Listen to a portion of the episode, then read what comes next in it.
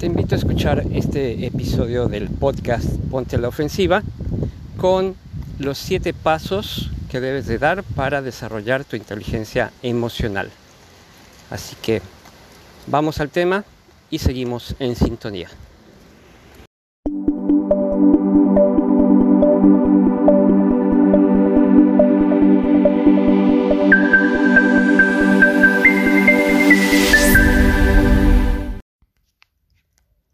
Desarrollar la inteligencia emocional no es algo fuera de serie, no es algo en lo que tengas que estar tomando cursos o tengas que estar recibiendo diplomados o certificaciones. Es una habilidad humana que se puede desarrollar.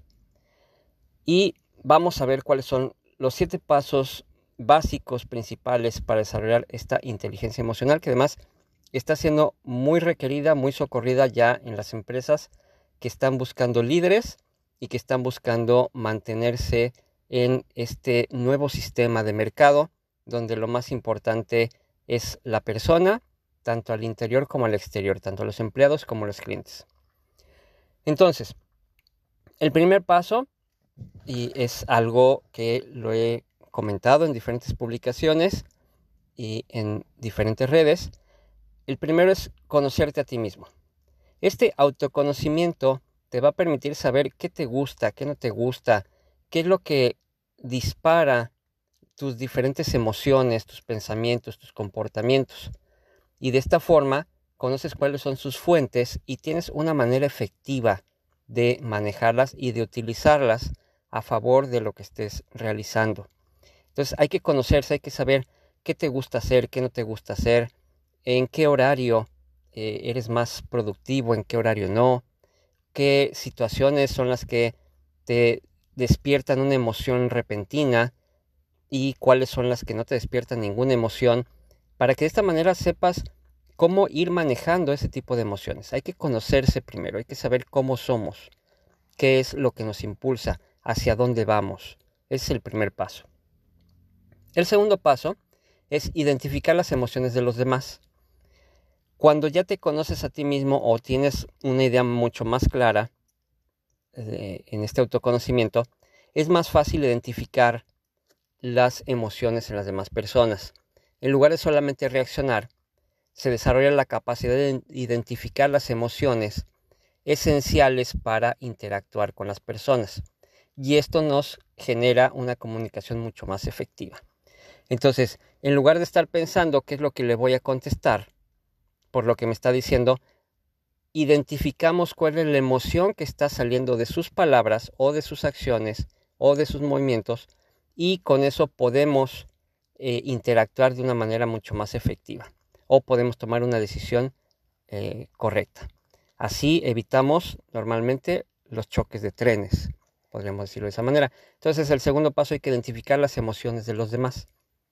El tercer paso es manejar tus propias emociones. Podría parecer al, al, punto número uno, pero el punto número uno es conocerlas y ahora sí vamos a manejar las emociones. Hay que aprender a manejarlas y no dejarnos llevar por ellas, ni en un sentido ni en otro. Hay que tratar de tener la cabeza fría, hay que tratar de eh, separar las emociones del raciocinio y sobre todo en, situaciones de estrés o de conflicto, no dejar que las emociones sean las que tomen las decisiones o las que sobresalgan. Porque si una emoción negativa sobresale en una situación de estrés o conflicto, no vamos a resolver nada y podemos empeorar la situación. Y aquí entra mucho algo que también he dicho en diferentes redes y en diferentes publicaciones. La amabilidad es muy importante. Cuando tú manejas tus propias emociones, puedes lograr que en una situación complicada, en una situación difícil, mantengas esa amabilidad, mantengas la cordura, mantengas la calma, mantengas la humildad y eso va a permitir que las cosas se desarrollen mejor y muy probablemente que se resuelvan de la mejor manera. Entonces, la amabilidad entra, entra aquí. Te conoces y sabes manejar las, situaciones y no dejas que las emociones eh, se lleven eh, todo, el, todo el, el crédito en la situación. ¿no? Y por supuesto ser amable te permite lograr mucho más cosas que no serlo.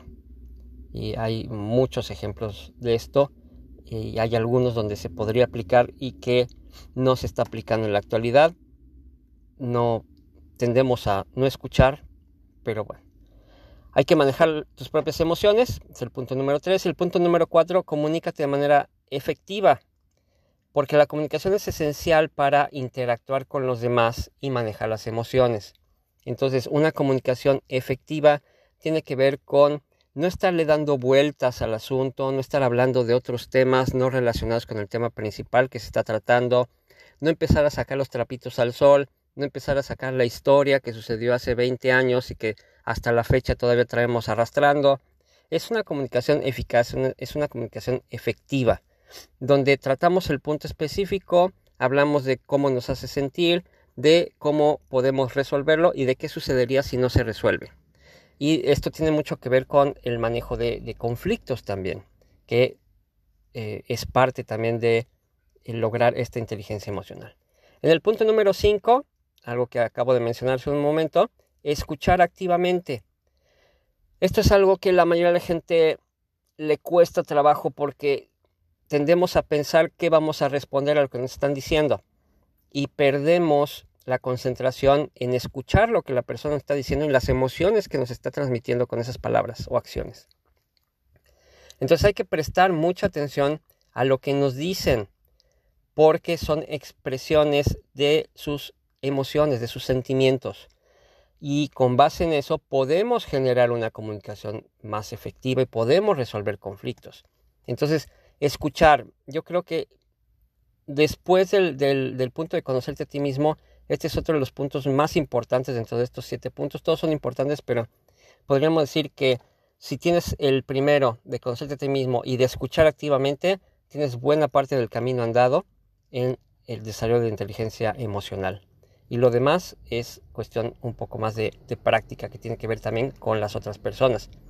Pero escucha activamente, realmente escucha, ponle atención, ve a la persona a los ojos, deja de hacer otras cosas, deja de voltear a otros lados, deja el celular a un lado. La persona que te está hablando en ese momento es lo más importante en tu vida en esos minutos. Así es como funciona escuchar activamente. El punto número 6, resuelve conflictos que de hecho muy buena parte de la inteligencia emocional ayuda a la resolución de conflictos. Entonces hay que aprender a resolver conflictos de una manera efectiva para mantener un ambiente laboral positivo. ¿Cómo resuelves un conflicto? Hay tres pasos muy sencillos, lo, he comentado en, otros, eh, en otras sesiones del podcast también y publicaciones, pero es básicamente hablar únicamente del tema que está causando conflicto, como lo dije hace un momento, no traer cosas del pasado ni cosas que ya hiciste o que ya hizo la persona varias veces, nada de eso.